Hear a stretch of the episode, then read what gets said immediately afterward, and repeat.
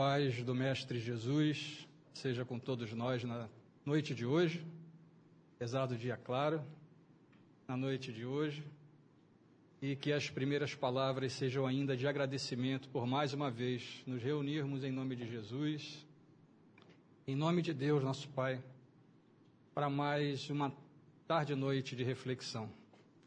Então, boa noite a todos.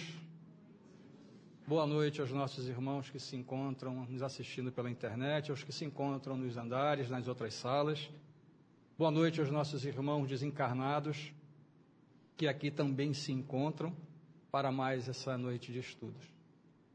E é muito bom a gente ver a casa cheia, um dia onde a gente teve um feriado, tem um sol, né? Que nem a gente fala, um sol para cada um hoje, apesar de estar um pouquinho mais tímido, mas bastante quente. E é com felicidade que a gente vê o empenho que todos nós estamos tendo em compreender um pouco mais o Evangelho.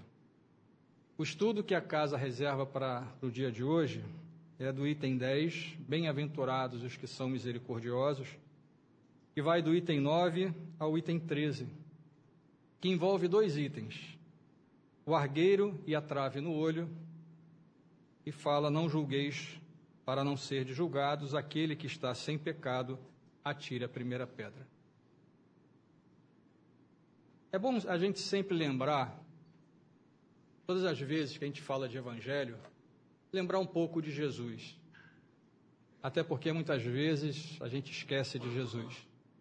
A gente esquece que Jesus está conosco o tempo todo e diante de todas as dificuldades que nós passamos, principalmente hoje em dia, por ser um período de transição, nós ficamos às vezes questionando onde está Deus, onde está Jesus, por que tanta, tanto problema. E nós temos que lembrar que Jesus veio mostrar para nós um caminho que nos leva a uma paz, a uma felicidade permanente. é o que ele chama, o que ele disse para nós o tempo todo, que é o reino de Deus. Jesus veio mostrar para nós que alcançar o reino de Deus, esse é o objetivo e a finalidade de todos nós. Um reino de paz, de harmonia, de felicidade, de bom ânimo, de coragem, a um estado de felicidade plena que nós vamos nos encontrar com certeza. Porque nós estamos num processo de caminhada em que a lei do progresso, ela invariavelmente, mesmo contra a nossa vontade, ela vai fazer com que a gente caminhe na direção desse reino.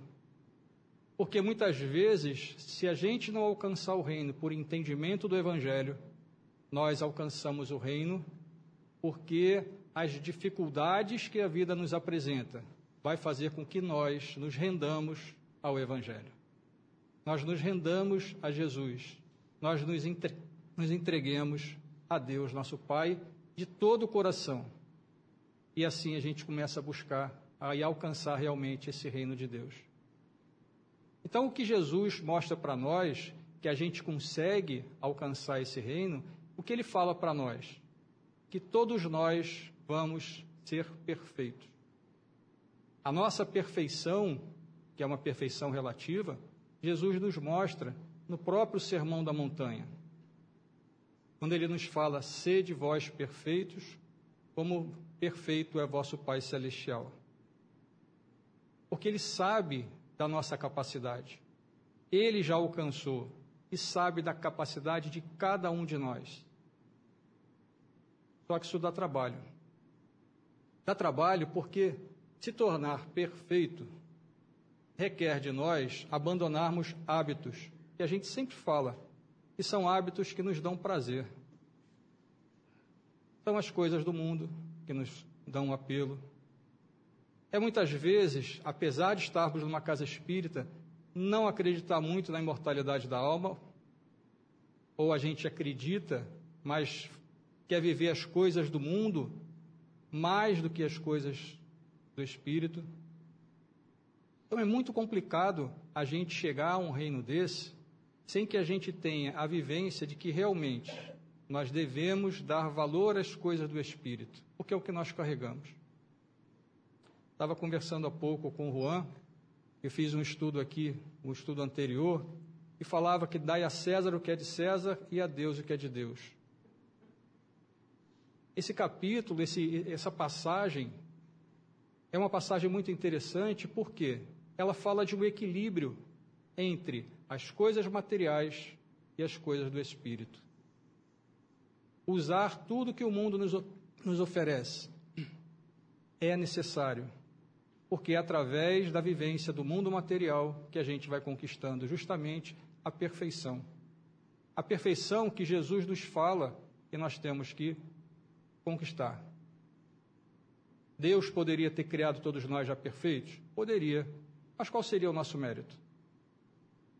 Qual seria o investimento que nós faríamos em nós mesmos como espíritos para dizermos assim: nós fomos responsáveis em construir a nossa própria história? Então é difícil, mas a gente compreende que a gente precisa chegar lá. Só que quando a gente começa a se deparar com os problemas que a vida nos mostra, e não querendo mais nos vermos como imperfeitos ou achando que nós já estamos num caminho melhor do que a gente acha que está, nós começamos a ver o defeito dos outros, nós começamos a apontar nos outros tudo aquilo que ele tem de errado, como se fosse a forma de nós, de nós colocarmos: olha, ele faz errado, mas eu não faço. Será que a gente não faz até algo pior? Quando Jesus fala que a gente vê a palha no olho do nosso irmão, mas não vê uma trave que está no, no nosso olho, é porque a gente repara mais no outro do que nas nossas próprias imperfeições. E quando a gente projeta as imperfeições do outro, na verdade, como nós não queremos é justamente expor os nossos defeitos, se nós formos reparar, boa parte dos defeitos que nós criticamos nos outros são os nossos próprios defeitos. Nós olhamos no outro aquilo que incomoda, mas não que incomoda porque ele faz, porque intimamente incomoda porque nós ainda somos capazes de fazer aquilo. Mas eu prefiro criticar o outro do que eu me libertar, tomar consciência de que eu ainda sou capaz de errar e eu começar a promover o meu processo de mudança. Julgar o nosso irmão é simples. E como é simples justificar as nossas falhas pelo que o outro faz. Eu nunca erro. Eu errei porque o outro fez isso. Eu errei porque o outro fez aquilo. Eu errei porque. Eu errei porque. E a gente vai colocando os porquês dos nossos equívocos, mas não fala, eu errei porque eu sou imperfeito. Eu errei porque a isso ainda me compraz, ainda me dá prazer. Então é muito fácil eu apontar o dedo para o outro. Eu olhar para o outro e falar: está vendo o que aquele ele faz? O que aquele ele fez? Está vendo isso? Eu não faço, mas a gente não coloca as nossas imperfeições.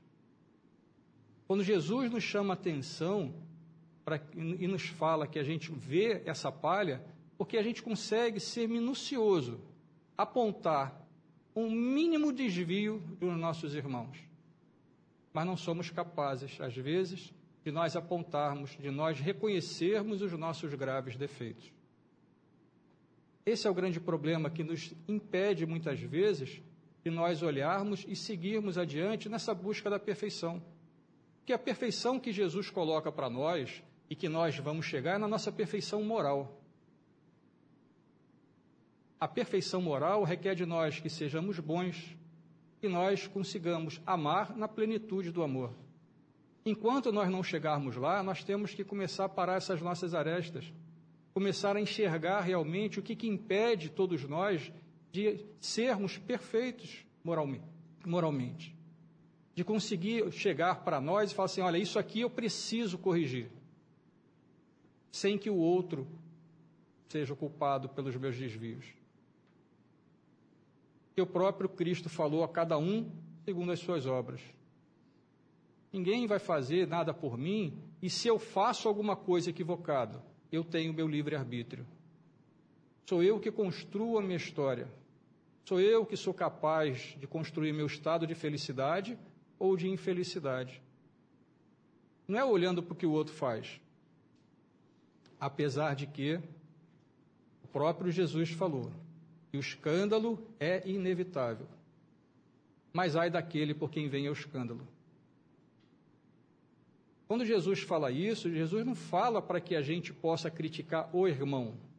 Ele fala para que a gente analise o fato, o ocorrido, e pela análise do fato e não da pessoa ou do espírito, a gente possa entender o seguinte: aquilo é certo ou é errado, aquilo é bom ou é mal, aquilo eu vou, aquilo eu vou fazer ou eu não vou fazer. Isso ele nos traz. Até porque, se nós não tivéssemos essas questões tão impostas a, a, aos nossos vistas durante a nossa vivência, como é que a gente ia saber o que era certo e o que era errado? Nós não teríamos meios, nós não teríamos mecanismos de analisar se tudo aquilo que a gente faz em busca dessa perfeição está certo ou não. Então isso é necessário. Mas ai daquele que faça, ai daquele por quem venha o escândalo. Parece meio contraditório quando Jesus fala isso, né? Olha, a gente olha, traga a, palha no olho do irmão, ou seja, você observa muito o outro. Mas ele fala, olha, observa, mas não é o outro, é o fato. E a gente normalmente confunde. A gente vê, né? Por exemplo, quando a gente vê os casos de justiça, né? O que, que um juiz julga? É a pessoa ou é o fato que está narrado numa, numa petição? É o fato. Ele não quer saber por que, a pessoa fez aquilo, ou melhor, ele não quer saber quem é a pessoa. Ele vai olhar os fatos, vai ler aquilo tudo, vai ver as provas, as evidências e vai julgar de acordo com o que for apresentado para ele. Nós deveríamos agir da mesma forma. Tudo que seja apresentado para nós é analisar: isso, isso daí está certo, está errado, não está? O que, que eu posso tirar isso de bom? Só que a gente perde muito tempo nos dias de hoje, que são dias de transição, a gente está apontando o dedo direto para tudo que a gente vê de escândalo. Aí vem a reflexão: será que se nós estivéssemos no lugar daquele em que nós criticamos, talvez nós não fizéssemos a mesma coisa ou talvez pior? Muitos vão dizer assim: não, acredito. Mas muitos vão dizer não, talvez por vergonha de assumir que faria. Porque nós ainda somos assim. Mas ao mesmo tempo que isso acontece, que esses escândalos vêm à tona nesse, nesse grande processo de transição planetária, isso está servindo para quê? Para chacoalhar o nosso interior, a nossa mente, a nossa vontade de querer ser melhor. É estar numa casa espírita, ou estar numa igreja, ou estar ouvindo o Evangelho em qualquer lugar, mas compreender o Evangelho de Jesus. Compreender o que, que Jesus espera de cada um de nós. Porque Jesus não é letra morta. Jesus é letra do dia a dia. Quando Jesus fala para que a gente observe a nós, porque existe dentro de nós a necessidade de mudança. Ele fala para nós aqui: olha, não se preocupa com o outro, olha para você. E será que a gente tem essa coragem? Será que a gente ainda consegue olhar para nós mesmos?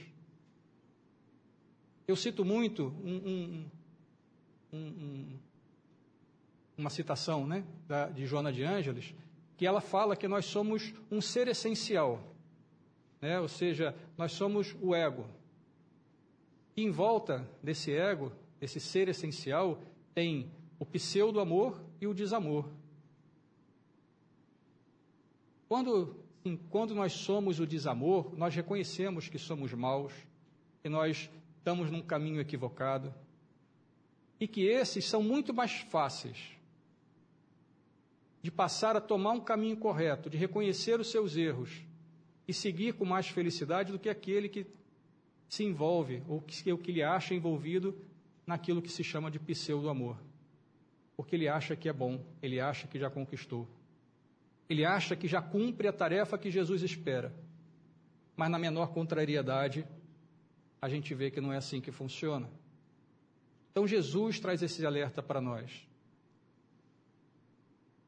E quando a gente vê que Jesus também traz de ensinamento, A passagem da mulher adúltera é uma passagem das mais belas que tem em relação ao aprendizado. Daqui a pouco eu vou fazer a leitura dela para que a gente possa entender. Mas é uma passagem que serve para nós pensarmos como nós agiríamos naquela situação. Vamos fazer a para a gente poder compreender. Ela diz o seguinte: Então os escribas e os fariseus trouxeram-lhe uma mulher que havia sido apanhada em adultério e a fizeram ficar de pé no meio do povo e disseram a Jesus: Mestre, essa mulher foi surpreendida em adultério. Ora, Moisés nos ordenou na lei apedrejar as adúlteras. Qual é, pois, a vossa opinião sobre isso? Vamos uma paradinha aqui antes da gente continuar. Primeiro, a gente vê o seguinte: os escribas e os fariseus eram considerados representantes de Deus, conheciam a lei, doutores da lei, mas reconheciam em Jesus o único título que ele aceitou: mestre, porque ele estava ali para poder ensinar. Então eles reconheciam Jesus como um mestre, mesmo que fossem contra tudo aquilo que ele fazia, porque ia justamente contrariar tudo o que os escribas e os fariseus faziam em nome de Deus, mas não pela vontade do amor, e sim por uma vontade pessoal, para levar as vantagens, para poder obter os ganhos que eles diziam estavam aportados em Deus. E aqui, ele ainda, e aqui eles ainda falam, né? E a lei de Moisés era para poder apedrejar as mulheres adúlteras. Graças a Deus, né? Hoje em dia a gente vê isso de forma diferente. Por quê? Porque só as mulheres adúlteras. Não é verdade? Porque quando há adultério, no caso desse, como é citado aqui na passagem de Jesus, quantas pessoas estão envolvidas? No mínimo três. No mínimo três.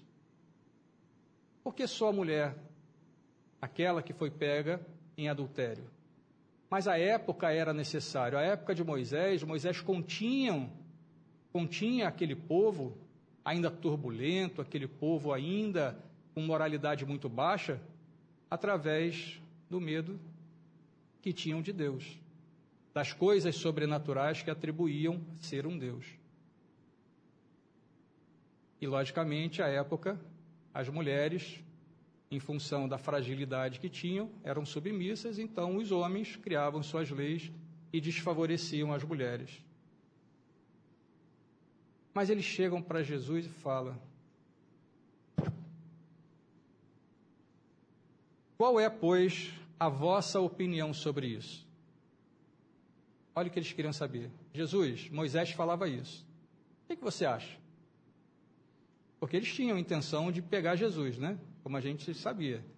De colocar Jesus numa situação para que ele pudesse contradizer algo que, durante a lei, ele poderia ser responsabilizado e, a partir daí, condenado. E o que Jesus faz? Falavam assim, tentando a fim de terem de acusá-lo. Jesus, porém, abaixando-se, pôs-se a escrever com o dedo na terra. Jesus não fala nada. Jesus simplesmente cala. Muitas vezes as respostas que nós temos que dar é o silêncio. Muitas vezes o silêncio fala muito mais do que qualquer coisa. Agora, se fosse a gente numa situação dessa, é porque aqui era Jesus. Jesus sabia o que estava fazendo. Se fosse a gente, eu no mínimo ia perguntar assim: é mesmo estava com quem? Quando é que foi isso? Né? A gente ia querer informação, até para poder falar assim: não, olha só, eu preciso da informação para eu poder saber como é que eu vou julgar o negócio. Porque sem informação, né? Estava com quem, onde foi, como é que pegaram. Ah, vou eu poder analisar e eu, eu poder decidir. E Jesus cala. Olha a grande sabedoria de Jesus. Porque tem certas coisas que não precisam de resposta. Jesus conhecia a intimidade da alma de cada um. Então ele sabia qual era a intenção deles. E como Jesus não responde, aqui ele continua. Como eles continuassem a interrogá-lo, Jesus levanta-se e diz: Que aquele dentre vós que está sem pecado, atire a primeira pedra. Depois, abaixando-se novamente, continuou a escrever sobre a terra. Mas eles, ouvindo falar daquela maneira, foram se retirando um após o outro, saindo primeiro os mais velhos, e assim Jesus ficou só com a mulher que estava no meio da praça. Então, levantando-se, ele diz: Mulher, onde estão os teus acusadores? Ninguém te condenou? Ela respondeu: Ninguém, Senhor.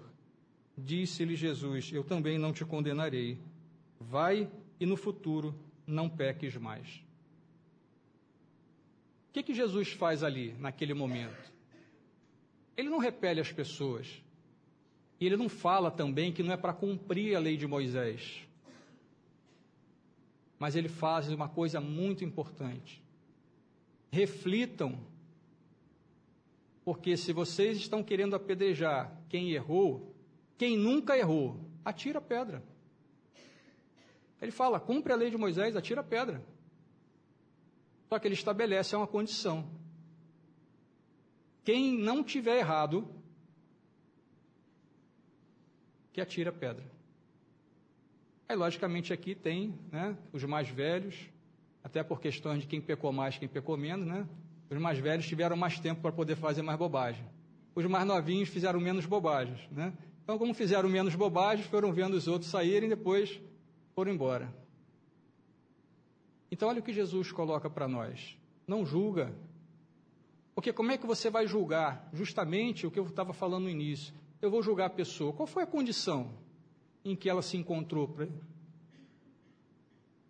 O que, aconteceu ao longo da vida para que ela estivesse naquela situação? Será que alguém conhecia a história dela? Será que nós conhecemos a história de cada um dos irmãos que cometem alguns erros? para a gente poder dizer o seguinte: você está errado. Porque se a lei é de progresso e é uma construção moral, pode ser que nós estejamos moralmente mais adiantados. Mas e aquele que está no erro? Que está menos adiantado moralmente? Ou melhor, né? Está bem atrasado em alguns aspectos. Pode ser que, apesar de estar atrasado e aos nossos olhos aquilo está errado, para ele ele está fazendo a coisa certa. Quem somos nós para poder julgar? É isso que Jesus traz para nós. Essa reflexão, esse alerta. Porque quando a gente olha para o outro, é simples. Eu aponto o dedo, eu tenho todo um histórico, eu traço um perfil daquilo só no olhar e na história que me contam. Porque isso daí é uma outra situação. Nós julgamos muitas vezes o que acontece ao nosso redor, as pessoas, pelo aquilo que ouvimos e não pelo que sabemos. Porque se nós soubermos, fica até mais fácil de não condenarmos quando a gente conhece a história. Será que alguém conhece a nossa história para analisar e dizer se nós estamos certos ou errados quando nós tomamos determinadas atitudes, adotamos determinados comportamentos? A gente não sabe a história do outro como o outro não sabe da nossa história. que a gente sabe é que estamos numa casa, estamos vivenciando um momento em que o estudo é necessário para que essas reflexões se façam. Para que a gente possa olhar o Evangelho de Jesus e falar: esse é o meu manual de conduta. É o manual que vai me, me mostrar o caminho do bem que eu preciso seguir. É o manual que vai dizer o seguinte: quer ser feliz? Siga o Evangelho de Jesus. Aí a gente fala assim, é tão simples, né? De dez mandamentos, Jesus resumiu em dois, mas que tudo se refere ao amor. Mas que se não for através do amor, todos os outros mandamentos que constam ali não, não, não se resolvem. Não matarás. Se eu amo o meu irmão e compreendo que ele é um meu irmão, eu nunca vou matar. Ah, mas essa fase eu já superei. Ok. Não prestarás falso testemunho. Pô, pode ser que eu fale mal dos outros? Pode ser. Aqui ninguém fala mal, lógico, graças a Deus, né? Estamos na casa espírita, a gente está entendendo. Os nossos amigos que estão nos assistindo também não. Então a gente não fala mal dos outros. Mas e aí? E vamos considerar que em algum dia a gente, de forma descuidada, fale mal. Acabou, já não cumpro. Já não cumpro. Ah, mas aí a gente vem, não, mas foi porque o outro. Olha aqui aquilo que a gente falou. A gente atribui responsabilidade ao outro daquilo é a nossa responsabilidade para justificar tudo que a gente faz. Então, desenvolver esse sentimento de amor, de perdão, de compaixão, piedade, de paciência, de tolerância, ser resignado às vontades de Deus, dá trabalho dá trabalho. Porque se não desse trabalho, a gente já tinha feito. E Jesus fala para essa mulher: vai e não peques mais. Quantas vezes nós pedimos a Deus para nos perdoar? E a, gente, e a gente jura de pé junto. A gente fala assim: eu juro de pé, nunca mais eu vou fazer isso. Nunca mais. No primeiro descuido, Estamos nós lá de novo. Nunca mais eu aponto o dedo. E quando a gente come... basta alguém começar uma conversa e a gente já tem uma tendência, a gente está lá dando a nossa opinião. É natural no processo de construção, mas também é natural a gente lembrar de Jesus. E justamente construir a nossa moralidade com base no que ele nos ensinou. Porque a gente fala assim, pô, mas Jesus só passou três anos aqui ensinando. Imagina se ele tivesse passado mais tempo. Se com três anos ele já causou essa revolução toda, imagina se passasse mais tempo. Aí eu tenho uma notícia boa, né? Ele, passa, ele passou mais tempo fazendo isso? Ele veio, mostrou, deu um tempo para a gente se ajustar, e mostra a doutrina espírita, que relembra tudo o que ele disse, nos mostra as coisas novas e vai ficar conosco eternamente. Então ele ficou três anos? Ficou, mas a doutrina espírita veio trazer tudo novamente, explicando o que muitas coisas ficaram sobre alegorias, sobre parábolas, ficaram mal entendidas por nós e nos mostrando coisas novas com um único objetivo: nos mostrar o caminho da felicidade, do reino de Deus que a gente busca. Não é um reino fictício, não é um reino de aparência, é um reino de vivência. É um reino em onde nós vamos estar, independente da situação que ocorra à nossa volta, felizes. Vamos olhar um irmão que ainda está em queda e sentir compaixão, piedade, não é pena. É poder olhar para aquele irmão que erra e não mais apontar o dedo, e como Jesus fez conosco, e fez com os seus algozes, enquanto ele estava sendo crucificado, e não criticar ninguém. Esse é um estado de perfeição, que ama verdadeiramente o irmão. Porque aos nossos olhos é fácil. A gente pega aqueles que a gente convive e fala: bom, esse aqui é bom. Será? Quantas famílias, né, muitas vezes se desfazem por questões de equívocos, por julgamentos, como a gente fala, por emitir opiniões.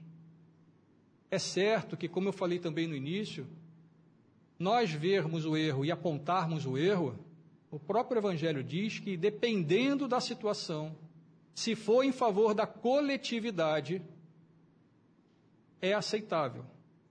Porém, mesmo nessas situações, nós devemos amenizar o máximo aqueles problemas para que não cause mais escândalo. Então, olha, a gente não é assim.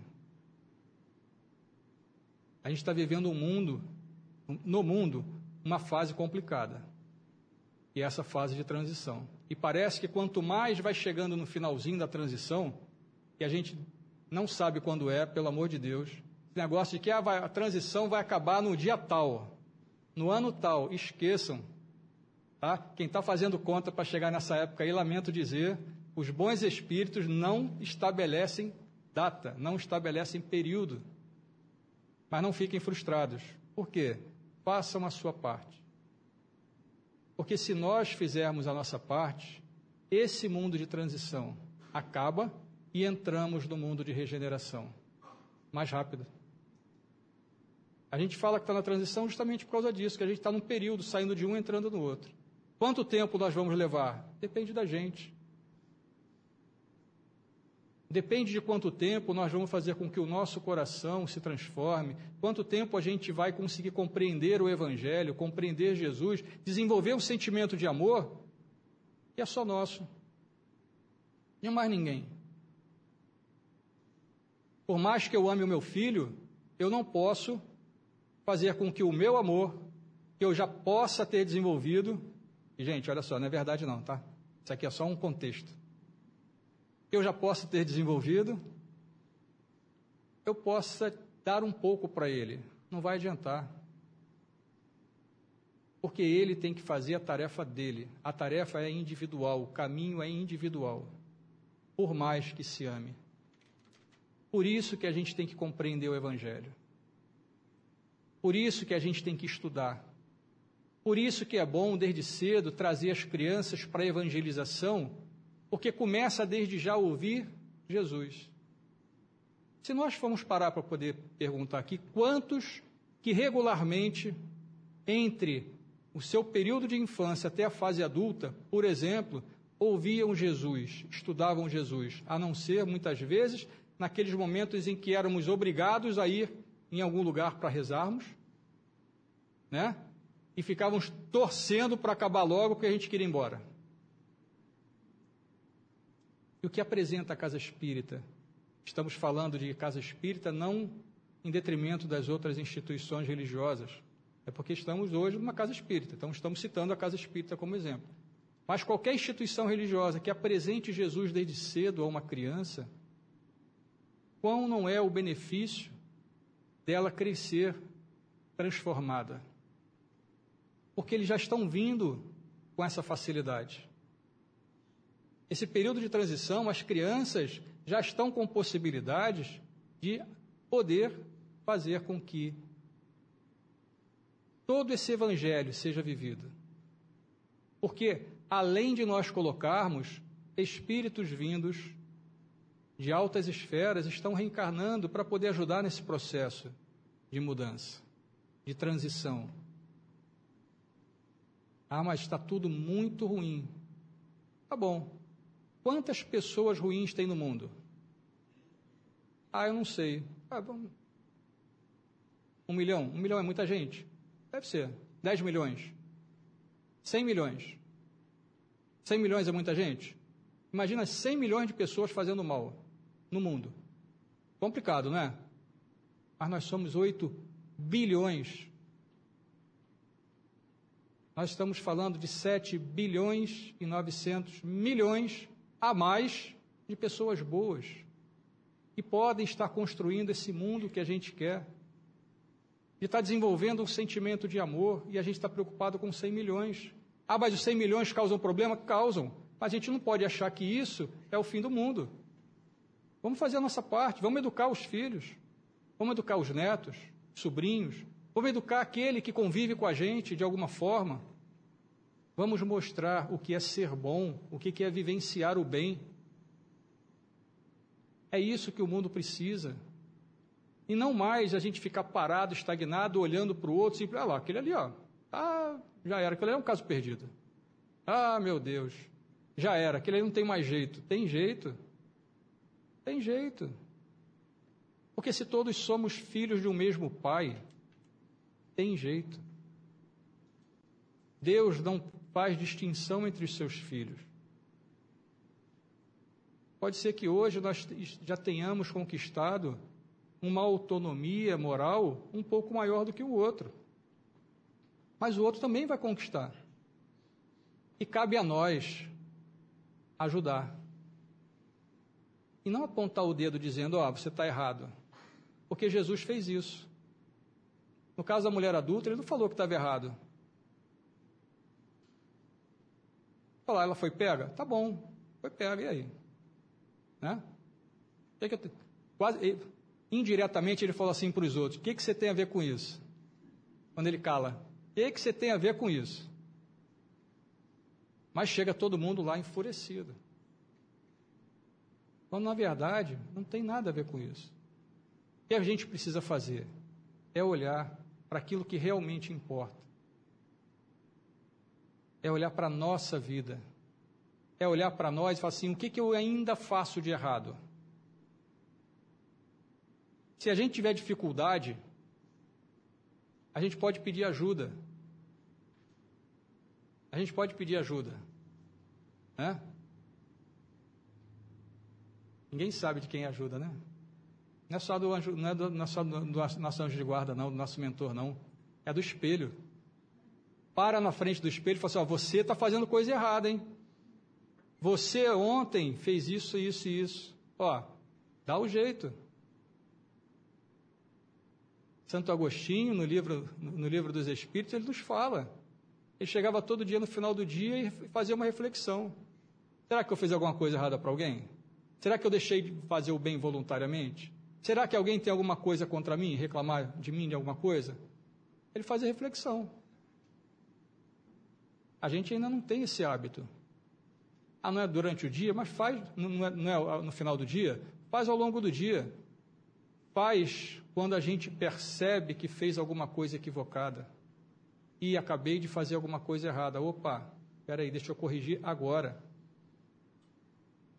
Porque quando a gente corrige agora, a gente está dando um passo justamente para essa conquista de perfeição moral.